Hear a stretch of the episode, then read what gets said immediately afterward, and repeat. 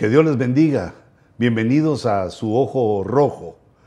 Desde la zona verde de la ciudad de Castaic, muy cerca del lago que lleva el mismo nombre, y de los jardines y colonias que adornan esta bella ciudad, aquí desde el estudio 27608, en el condado de Los Ángeles, California, les saluda el apóstol Luis, agradecido con Dios y también con ustedes de que estén pendientes de nuestra programación y en el esfuerzo de buscar las cosas maravillosas que nos da la palabra profética.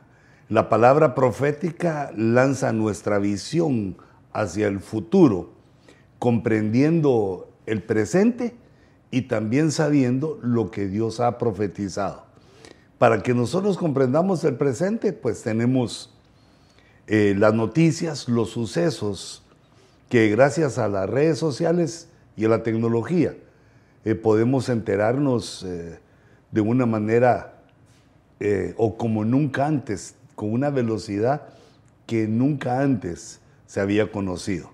Yo diría de una manera extraordinaria.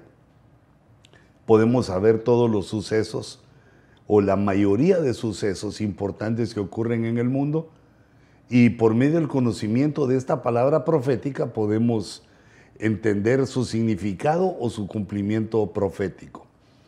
Tenemos entonces el presente que Dios nos ha permitido esta tecnología. Tenemos la palabra profética que nos señala el futuro. Y también tenemos la historia para cotejar los sucesos que fueron en un momento futuro en la palabra profética, pero al cumplirse llegaron a ser el pasado.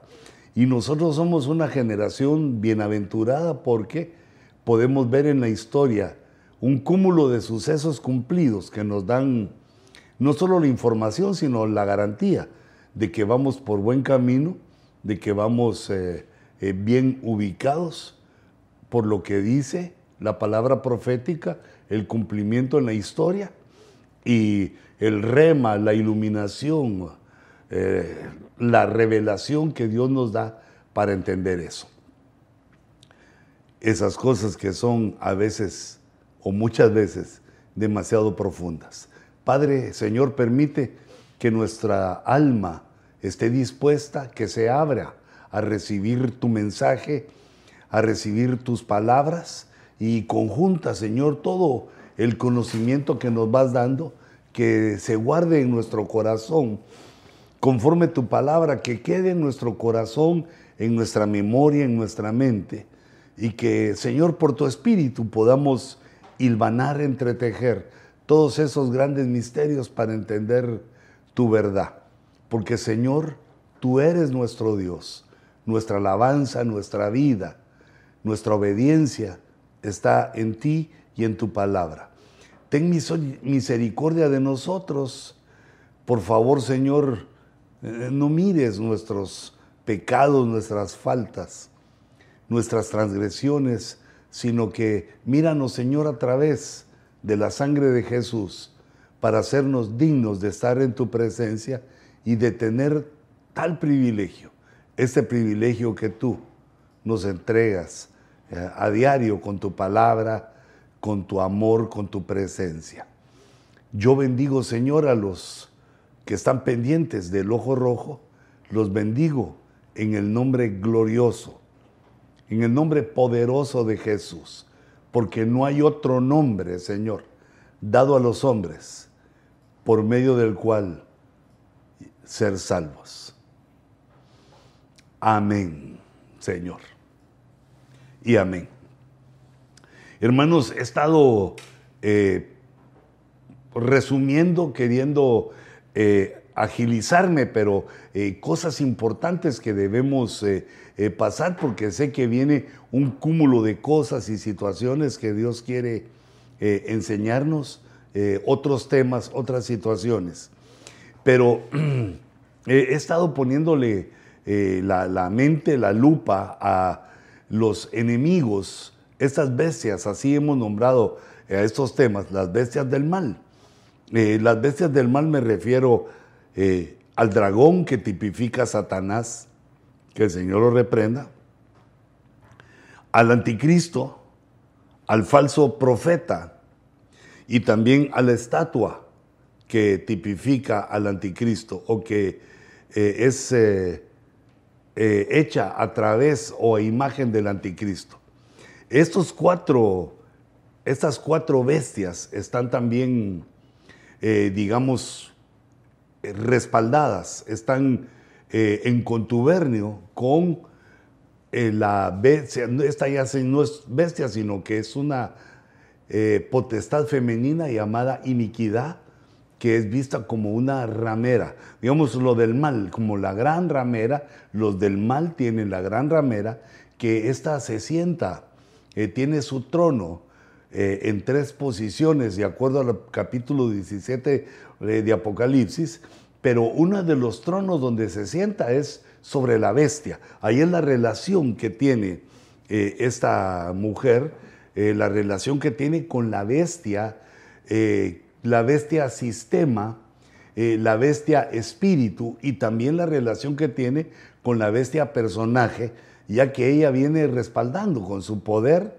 ya que es la emperatriz de las tinieblas, es la emperatriz del reino maligno, del reino del mal. Y entonces vienen trabajando juntos. Ella es también la iniquidad, la que provoca la iniquidad a la humanidad y la que le da a estas bestias eh, a un pueblo, a, unas, a, un, eh, a muchas personas, a un grupo de personas que por su incredulidad y su rechazo a Dios se hacen parte de ellos.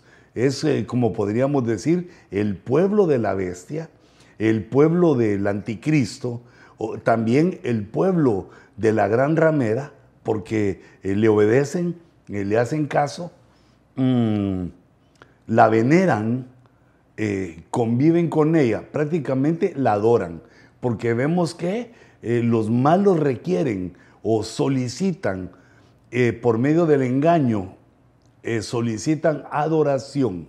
esto vemos que confluye, de acuerdo a Apocalipsis, en una batalla por la adoración. Y vemos que esta adoración sella a la humanidad, la hace parte, la hace, eh, le pone como amo a este cúmulo de enemigos que son, los hemos llamado, las bestias del mal. Eh, se hace parte la humanidad de las bestias del mal por medio de la adoración y dice la escritura que todos aquellos que adoran a la bestia, eh, todos aquellos que se dejan marcar por la bestia, eh, son condenados también con la bestia al lago de fuego que arde con azufre, que es la muerte segunda, que es la condenación eterna y final. Mm, es decir, que el trabajo de los que ya están condenados, el trabajo de las bestias del mal, que ya sufrieron la condenación y solo están esperando el día del juicio final, eh, influyen, intervienen convencen, engañan a una gran parte de la humanidad para que eh, sea hecho parte de los que van a ese eh, primero reino de las tinieblas y luego al lago de fuego que arde con azufre, que es revelado en Apocalipsis, eh, en los últimos capítulos de Apocalipsis, desde el 20, leemos de ella, que quiere decir al final de la Biblia, por lo cual vemos que es un lugar que no estaba revelado en el antiguo pacto de una manera, eh, digamos, abierta para entenderse. Está allá también, pero está de una manera oculta, está eh, profunda. Eh, pero, sin embargo, en Apocalipsis vemos que se revela totalmente que hay un lugar específico de sufrimiento en el cual van a ir las bestias del mal y también todos aquellos que son engañados. Eh, es decir, que hay varias batallas, no solo la batalla eh, que luchamos contra, eh, digamos, para no ir al lago de fuego, sino que hay batallas por la adoración y también hay batallas por el engaño, para, por ser engañados o no. Quienes logran salir ilesos del engaño y quienes caen en las garras de la astucia, de la iniquidad, que es el engaño. Pero estos elementos, eh, estas bestias del mal que están confabuladas para destruir a la humanidad, eh, también tienen eh, ciertas características y empiezan a, generar a otros. Por ejemplo, digamos, eh, la gran ramera que aparece en Apocalipsis 17, prácticamente revelada quién es y su trabajo. También aparece de forma vedada en el Antiguo Testamento, pero es revelada en Apocalipsis 17.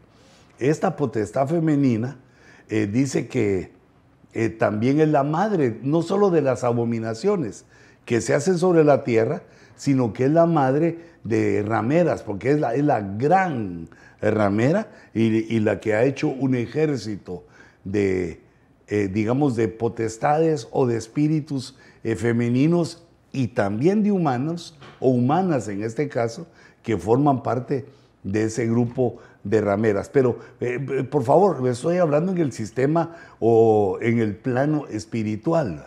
No estoy hablando de eh, personas humanas que tienen el problema, algún problema económico y que viven de esa manera, sino que me refiero a lo espiritual, a, la forma de entender lo espiritual o la prostitución espiritual que va de la mano de el adulterio, de la fornicación y también eh, de la idolatría, y que ambas están catalogadas como iniquidad.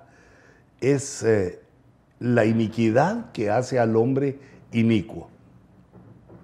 Entonces vemos cómo la gran ramera tiene un, ejército de, de elementos y de personajes que participan con ella. Eh, vemos eh, también, digamos, eh, por ejemplo, que el falso profeta se hace acompañar de la estatua y, también muchos de los religiosos, al ver su poder, lo siguen, son embaucados y están con él. Y el anticristo tiene también, pues, esta habilidad que está, y quisiera leerla, eh, con ustedes en Apocalipsis 17, eh, 16. Dice, y los diez cuernos que viste, y la bestia, esa bestia es el anticristo. Y estos diez cuernos que vienen también eh, tipificados desde Daniel, enseñados y mostrados a los que estudian la palabra profética, eh, desde el profeta Daniel, que es conocido también como el Apocalipsis del Antiguo Testamento, eh, este profeta nos habla de una bestia y de los diez cuernos y de sucesos que ocurren entre los diez cuernos, incluyendo que en las visiones se toma al anticristo como un cuerno, como el cuerno pequeño que hace caer a otros tres cuernos y él eh, queda al mando a la cabeza de todos los cuernos. Pero aquí en Apocalipsis se nos da otra visión, que esos diez cuernos son diez reyes eh, que van a estar sobre las diez regiones entre las cuales se va a dividir el nuevo orden mundial. Son diez reyes que van a tener una autoridad mundial, o digámoslo para trasladarlo a nuestra época, serán diez presidentes o diez primeros ministros. Nosotros vimos, eh, si me permitís la pantalla, eh, si, me, si lo mostraste la pantalla y que vimos ese dibujito, que es uno de los más, eh, para mí, a mis ojos, de los más profesionales que he, visto, que he logrado capturar, que he logrado ver, donde se relata los diez reinos en los cuales se va a dividir eh, el nuevo orden mundial. Pero esto no es algo que eh, se lo haya inventado algún hermanito, haya coloreado el mapa mundi y no lo haya puesto, sino que esto se puede leer eh, en los libros, en la información que dan los mismos del nuevo orden mundial, las mismas personas que están involucradas y que han hecho sus libros poniendo la teoría de todo este nuevo orden mundial y, que ellos, eh, eh, digamos, están ligados a eso, están trabajando a favor de que se inicie de la manera más pronta y rápida el nuevo orden mundial. Un nuevo orden mundial en que el mundo va a ser uno, dividido en 10 regiones que están tipificadas en la Biblia por esos 10 reyes, 10 cuernos que están junto con el anticristo, que son, esos cuernos son eh, reyes, decíamos. Ahora, eh, si ves en el mapa, el desarrollo de eh, cómo se, vamos a ver, 2, 4, 6, 8, 10. La parte roja del norte, la parte eh, celeste del norte de África y más azul de África eh, subsahara, es decir, que África queda dividida en dos partes. Eh, el suroeste de Asia, bueno, Asia queda dividida en cuatro partes, en cinco partes, y también Oceanía y América Latina, aquí la que tenemos en el mapa, América Latina y América Central eh, son un solo bloque, eh, en Norteamérica, y vemos también a eh, Europa, incluyendo a Rusia, incluyendo a, que es la mayor, la, es la parte más grande del rojo ahí en territorio. logramos ver también las dos partes en que se divide África en azul y luego hay varios colores que diferencian Asia, pero en total son 10 reyes que van a gobernar cada una de estas áreas. Y qué interesante que la parte norte del mapamundi en rojo es la que queda como una sola y abarca a dos grandes enemigos de la actualidad. Y imagínate el poder y lo que va a tener que hacer el anticristo para unir a Rusia a Europa. Eso ya casi lo logró por medio de los eh, conductos que le llevan gas y le provee el, calor en el tiempo de invierno, a la Unión Europea. Es una de las formas como Rusia ha logrado penetrar eh, en Europa y ya que han sido pues eh, adversarios durante mucho tiempo. Aunque la política de Europa es amistosa, quiere amistarse. Y entonces vemos cómo eh, se han hecho amigos que ha provocado el celo de, Estados Unidos, eh, pero que vemos eh, en este mapa, vemos cómo los hermanitos que tienen esa habilidad nos lo ponen por escrito, cómo han definido, digamos, políticamente, geográficamente, los eh, eh, teóricos, los que dan la teoría eh, a este nuevo orden mundial, esta división de la tierra en diez grandes reyes, en diez grandes reinos.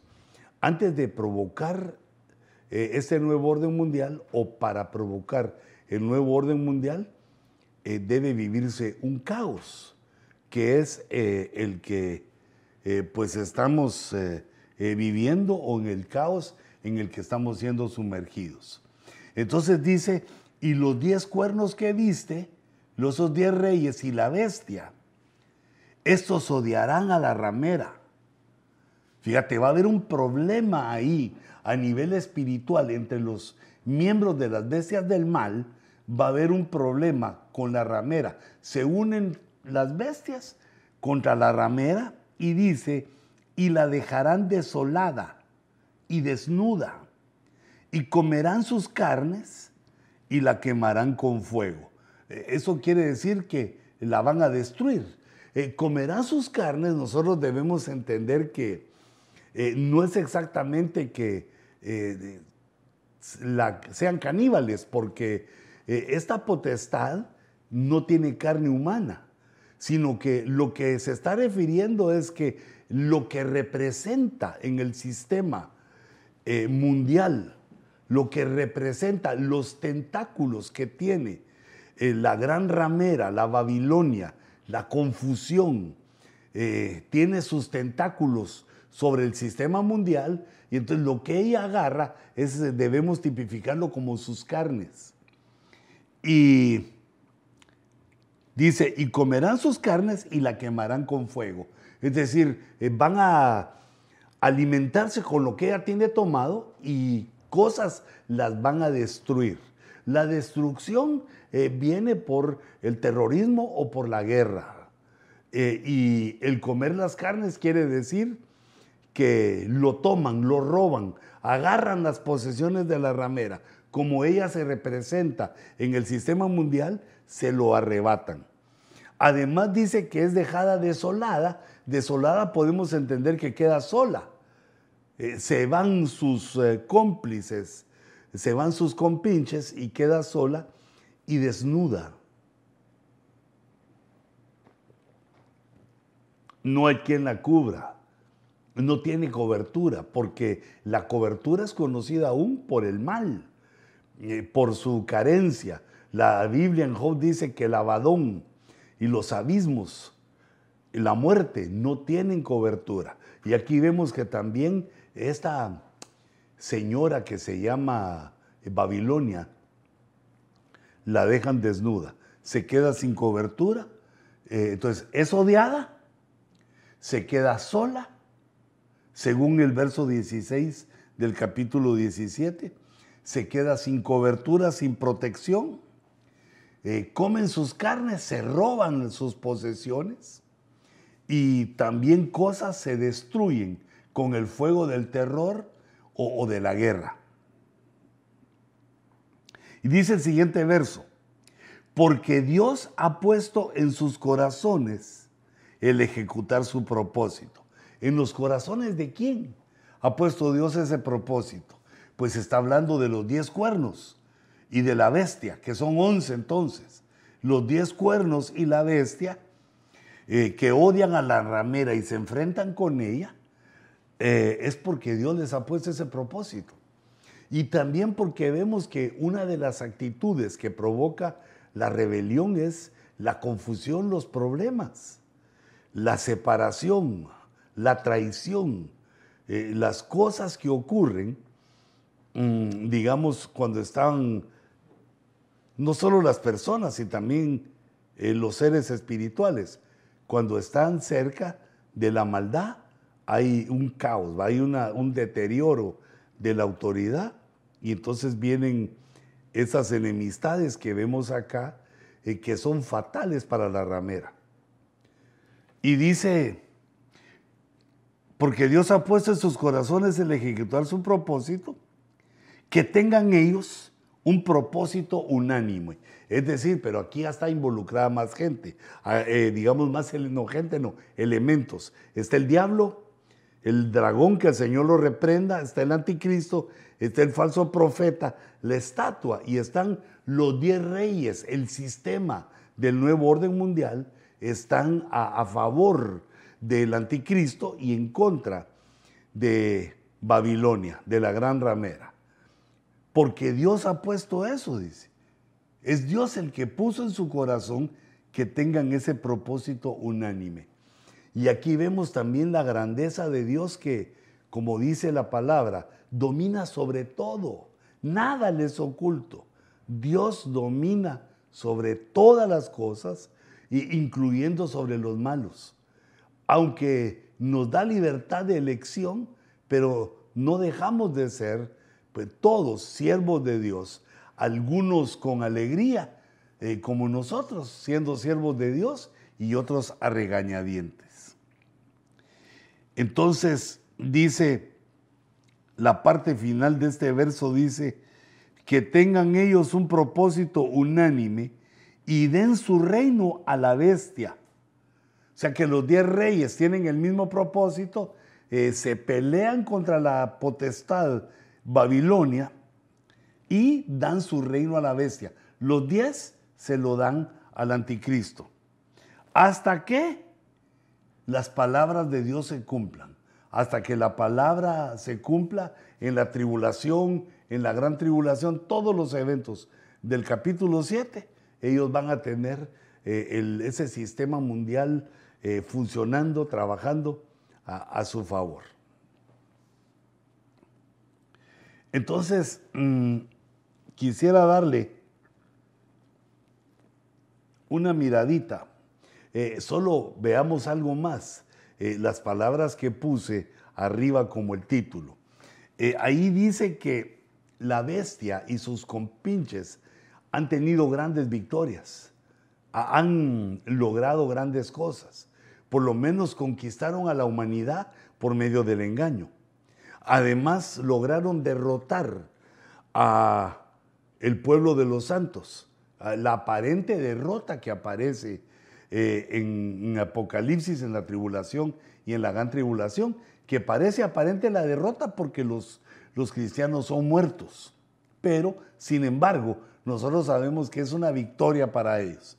Entonces está eh, la conquista de la humanidad, eh, logran vencer a los santos y además también vencen a Babilonia, la dejan desolada y desnuda y la vencen. E, esta, este que se comen sus carnes y que queda desolada y desnuda, lo podemos ver en los tentáculos que tiene Babilonia. E, esa se le llama eh, la gran ramera o Babilonia la grande.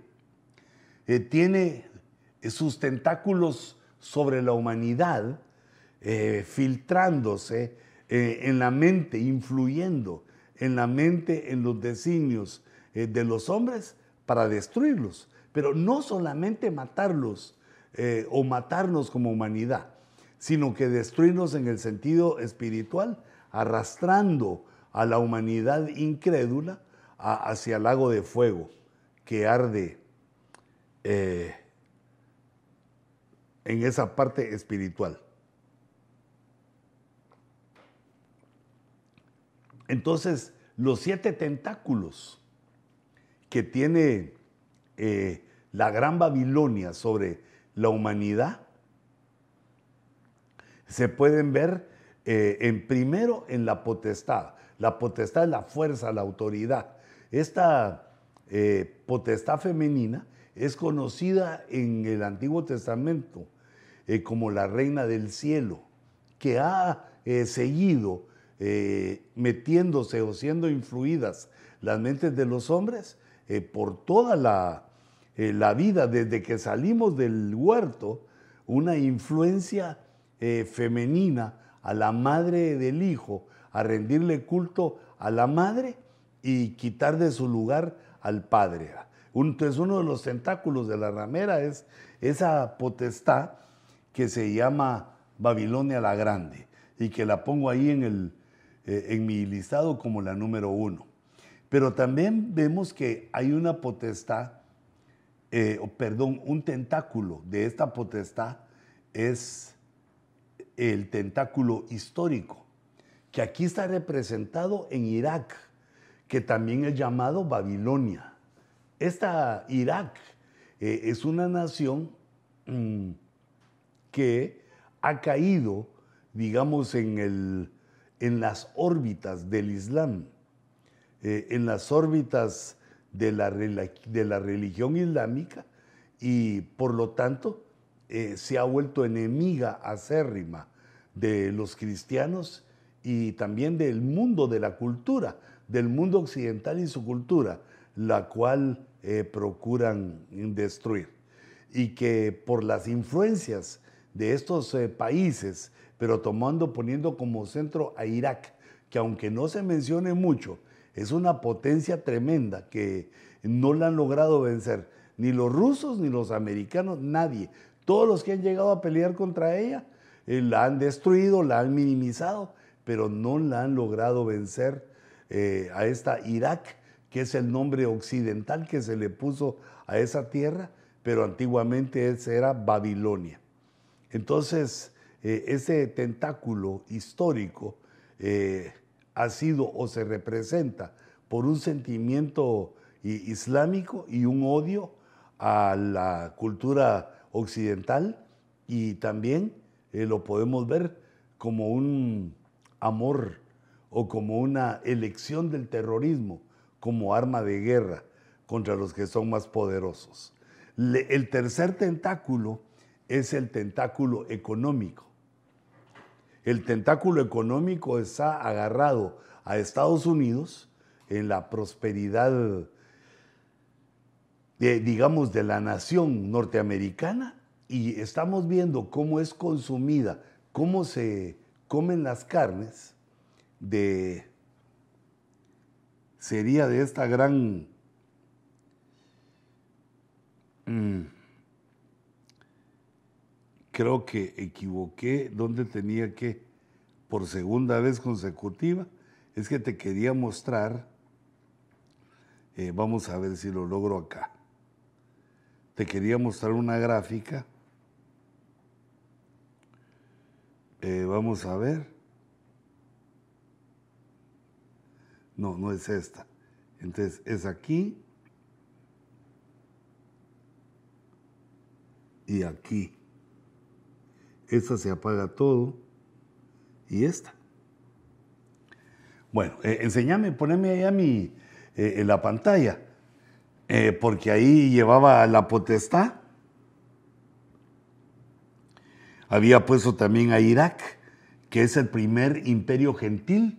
eso lo saco de la estatua de, del sueño de Nabucodonosor que interpretó Daniel y en el cual Irak es Babilonia y es la cabeza de oro, el cual Irak está digamos, siendo consumido, está siendo eliminado prácticamente ese tentáculo de la gran ramera con una serie de guerras civiles y revueltas que han habido en esa nación. La tercer, el tercer tentáculo es el económico, ahí estábamos, en Estados Unidos. Y vemos que la economía de Estados Unidos está siendo atacada por un pensamiento eh, socialista eh, que ha eliminado con la pandemia, eliminó miles y miles de empresas privadas que producían eh, una inmensa riqueza, no solo personal, sino también para la nación, representado en los, en los taxes que pagan los empresarios, que es una buena parte de la riqueza de Estados Unidos. Entonces, eh, por medio de eh, la pandemia y de un pensamiento socialista que odia a los ricos, eh, odia a los que hacen el dinero, esa tendencia de pensamiento ha hecho menguar la economía norteamericana y además de un gasto desmedido de miles de billones de dólares, o sea, miles de millones de dólares eh, en gastos eh, cuestionables, digámoslo así. Para nosotros los de a pie, nosotros los que no tomamos esas decisiones, gastos cuestionables en el cual se le pone a Estados Unidos eh, casi por definición el peso de los problemas mundiales. Y eso ha hecho entonces, y está haciendo, es el tiempo que estamos viviendo, que Estados Unidos pierda su poder económico. La cuarta es eh, el tentáculo político que es la Unión Europea. Eh, esa parte de Europa tan poderosa, eh, esa Unión Europea que es quemada a fuego por medio de guerras. Recordate que lo que hacen es, se comen las carnes, es decir, se aprovechan de lo material que tiene la ramera bajo su control y además el resto lo queman. Eso es, digamos, como en guerra. Esos son pensamientos de, guerra. Eh, luego puse la potencia o el tentáculo militar que está representado por Rusia. Eh, date cuenta cómo tiene sus tentáculos la gran ramera en los países más importantes. Debe tener más, pero esos son los siete más importantes, porque indudablemente que está en todo el mundo. Eh, la primera potencia eh, comunista es Rusia actualmente y es la segunda potencia bélica mundial. Y, vemos cómo está involucrada en guerras eh, en Ucrania, enfrentándose a la OTAN y Son guerras y rumores de guerras, como dice Mateo 24. Pero aquí está pendiente la guerra que aparece en Ezequiel, eh, que es la guerra de Gog y Magog, donde vemos a Rusia, que es eh, eh, Moscú, Magog, Moscú, vemos a la Rusia dirigiendo una liga de naciones que se enfrenta a Israel. Y, vemos cómo todo este proyecto ucraniano de, la, de esa península de Ucrania y de la nación de Ucrania, que aparentemente es una batalla entre la OTAN y Rusia, ya que Crimea quiere pertenecer a la OTAN y Rusia la considera como eh, un territorio de protección para no ser atacada. Eh, sin embargo, vemos que es eh, Ucrania la península o un territorio que está exactamente al norte de Israel, que está al norte de la nación hebrea y por lo tanto podemos entender por la escritura que dice a Israel, del norte viene el mal, que la invasión eh, que se da en Gog y Magog viene del norte, pero del norte de quién? De Israel. El norte de Israel eh, se confabula, eh, se une para atacar a Israel en esa liga de naciones que ya existe donde está Turquía, está Irán y está eh, Rusia, Ros, Gog y Magog, y está representado aquí por Ros. Son naciones poderosas y también otras que intervienen, pero vemos en la Liga de Naciones de Ezequiel que estas eh, eh, suben contra Israel, del norte vienen contra Israel pero no logran vencer a Israel porque Dios interviene. Dios envía una lluvia de piedras, los asusta con truenos y rayos, voces del cielo y los destruye. Eh, esta guerra Gog y Magog está en el traslape eh, entre el inicio de la tribulación y el rapto de la iglesia y los juicios que vienen sobre la tierra. La guerra de Gog y Magog dura siete años. Por lo tanto, o se ubica al principio de la tribulación. Dura siete años el recoger los cadáveres, el eh, enterrarlos, en eliminar el desastre que quedó de esa liga, de esa batalla que vino del norte de Ucrania sobre Israel, pero que no logró resultados. Y entonces vemos que la primera potencia mundial eh, comunista bélica queda debilitada, que el tentáculo de la ramera que lo agarraba eh, queda sin mucho que agarrar porque se le quita el poder bélico a Rusia. Eh, otro de los tentáculos es el tentáculo religioso, en el cual las religiones se hacen amigas, las religiones se dan cada una a su lugar. Las grandes religiones que, monoteístas que tienen un solo Dios, que sería el Islam, los judíos y los cristianos, sin introducir ahí a, la iglesia fiel a Dios que no participará en el ecumenismo. Eh, todos estos que se unen para hacer esa fiesta ecuménica eh, también son eh, relegados y son destruidos por el anticristo cuando él sube al templo de Jerusalén y toma autoridad, se siente en el trono del lugar santísimo como que él fuera Dios y destruyendo a todas las, al ecumenismo, a las religiones que se habían adherido, eh, destruyendo y tomando él el control de lo religioso, quedando como el mismo Dios, eh, usurpando el lugar de Dios y quedando como Dios siendo aún adorado por los que han sido engañados sobre la tierra. También es destruida, es eh, comida sus carnes y quemada, eh, quemada también sus bienes. Y la tecnología, que también está tipificada en Estados Unidos, aunque Estados Unidos la trasladó.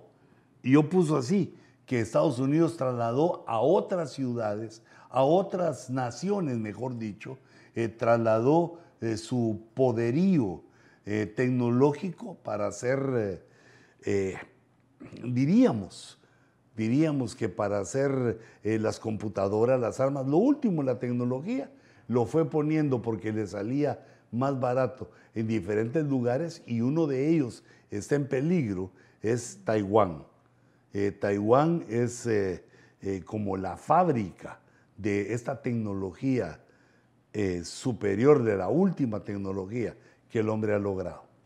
Entonces, esto ha provocado lo que hemos conocido como eh, una cadena de suministros destruido y encontramos desde ya, empezamos a ver en los supermercados y en los lugares donde venden en Estados Unidos, que está desabastecido, que esa cadena de suministros no ha logrado llenar su cometido o por lo menos volver a la realidad que teníamos antes de la pandemia.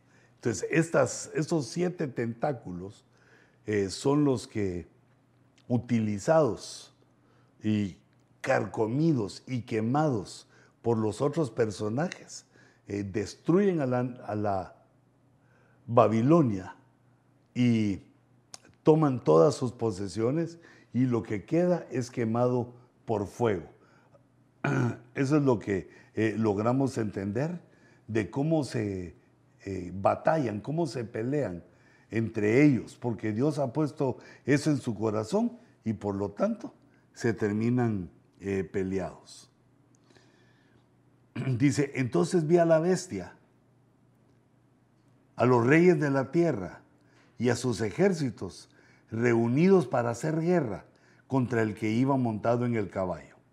El que iba montado en el caballo es Cristo, es el quinto jinete del Apocalipsis y eh, contra su ejército. Y viene el Señor con un ejército. Esta visión de Apocalipsis 19 eh, se le llama la segunda venida, la venida en la cual todo ojo le verá. Pero nosotros, los cristianos, no estamos esperando esa venida. Sabemos que ocurrirá, pero no es lo que esperamos. Nosotros estamos esperando la venida secreta de Jesús, que es en el rapto. Es eh, cuando el Señor cumple su promesa de venir eh, por la iglesia y nos envía al Bimá para diferenciarnos los que no pueden pasar el juicio de Dios en el, en el Bimá regresan a la tierra para pasar la tribulación y la gran tribulación. Y los que pasemos el Bimá de Cristo, eh, pues nos vamos a las bodas del Cordero eh, de una vez y para siempre. Entonces, aquí se ve a la bestia que está eh, disfrutando sus victorias, todas las victorias que ha tenido, a los reyes de la tierra, esos podrían ser los diez reyes de la tierra, y a sus ejércitos que se reúnen para luchar eh, contra el Señor Jesucristo. Las bestias del mal se reúnen para luchar contra Cristo, contra el que iba montado en el caballo y contra su ejército. Y la bestia fue apresada, o sea que ahí en esa batalla sí fue derrotada. Le logró ganar a la Babilonia, sí. Le logró ganar a los santos, sí. Él logró conquistar a, toda la gente de la tierra, sí. Pero no lo logra con el jinete del caballo blanco porque ese jinete es, es Cristo, es eh, Dios, el invencible Dios, el único Dios, el eterno Dios, el que viene de regreso a manifestarse a su pueblo. Y entonces dice, y la bestia fue apresada. Ni se dice nada de la lucha. Ahí le tiraron unas bombitas, unos balazos, y vino el Señor y apresó a la bestia y al falso profeta, a ese que hacía señales en su presencia, señales con las cuales engañaba a los que habían recibido la marca de la bestia y a los que adoraban su imagen. Ya ni le dicen aquí de su pecado, sino que solo se oponía a, los de Dios en la tierra. Y aquí entonces mira su derrota. Los dos fueron arrojados vivos al lago de fuego que arde con azufre. Los dos fueron arrojados vivos. Y luego dice la escritura, después de esa derrota, después de que los envían al abismo, dice, también vi tronos, dice Apocalipsis 24, y se sentaron sobre ellos, y se les concedió autoridad para juzgar. Estos tronos, explica el Señor Jesucristo en los evangelios, que son doce tronos que se fundan cuando comienza el milenio. En esos tronos eh, van sentados los doce apóstoles del Señor Jesucristo, ya con el cambio que se hizo de eliminar a Judas y de sentar ahí a Matías. Los doce apóstoles del Cordero se van a sentar en esos tronos cuando comienza el milenio y se les da autoridad para juzgar. Y vi, fíjate, vi a quienes más de los doce tronos, vi las almas de los que habían sido decapitados por causa del testimonio de Jesús y de la palabra de Dios. Les ofrecieron eh, la muerte y les ofrecieron el castigo de la muerte si no adoraban y ellos no aceptaron eh, dejar de adorar o bien adorar al anticristo. No lo eh, aceptaron, no se dejaron y entonces fueron muertos por medio de la decapitación. Sabemos eso porque ahí dice las almas de los que habían sido decapitados, que habían sido muertos eh, en la guillotina. ¿Y cuál era la causa? El testimonio de Jesús y la palabra de Dios. Entonces, ¿qué es lo que ve? Ve 12 tronos, ve 12 tronos y ahí se van a sentar los 12 apóstoles del Cordero.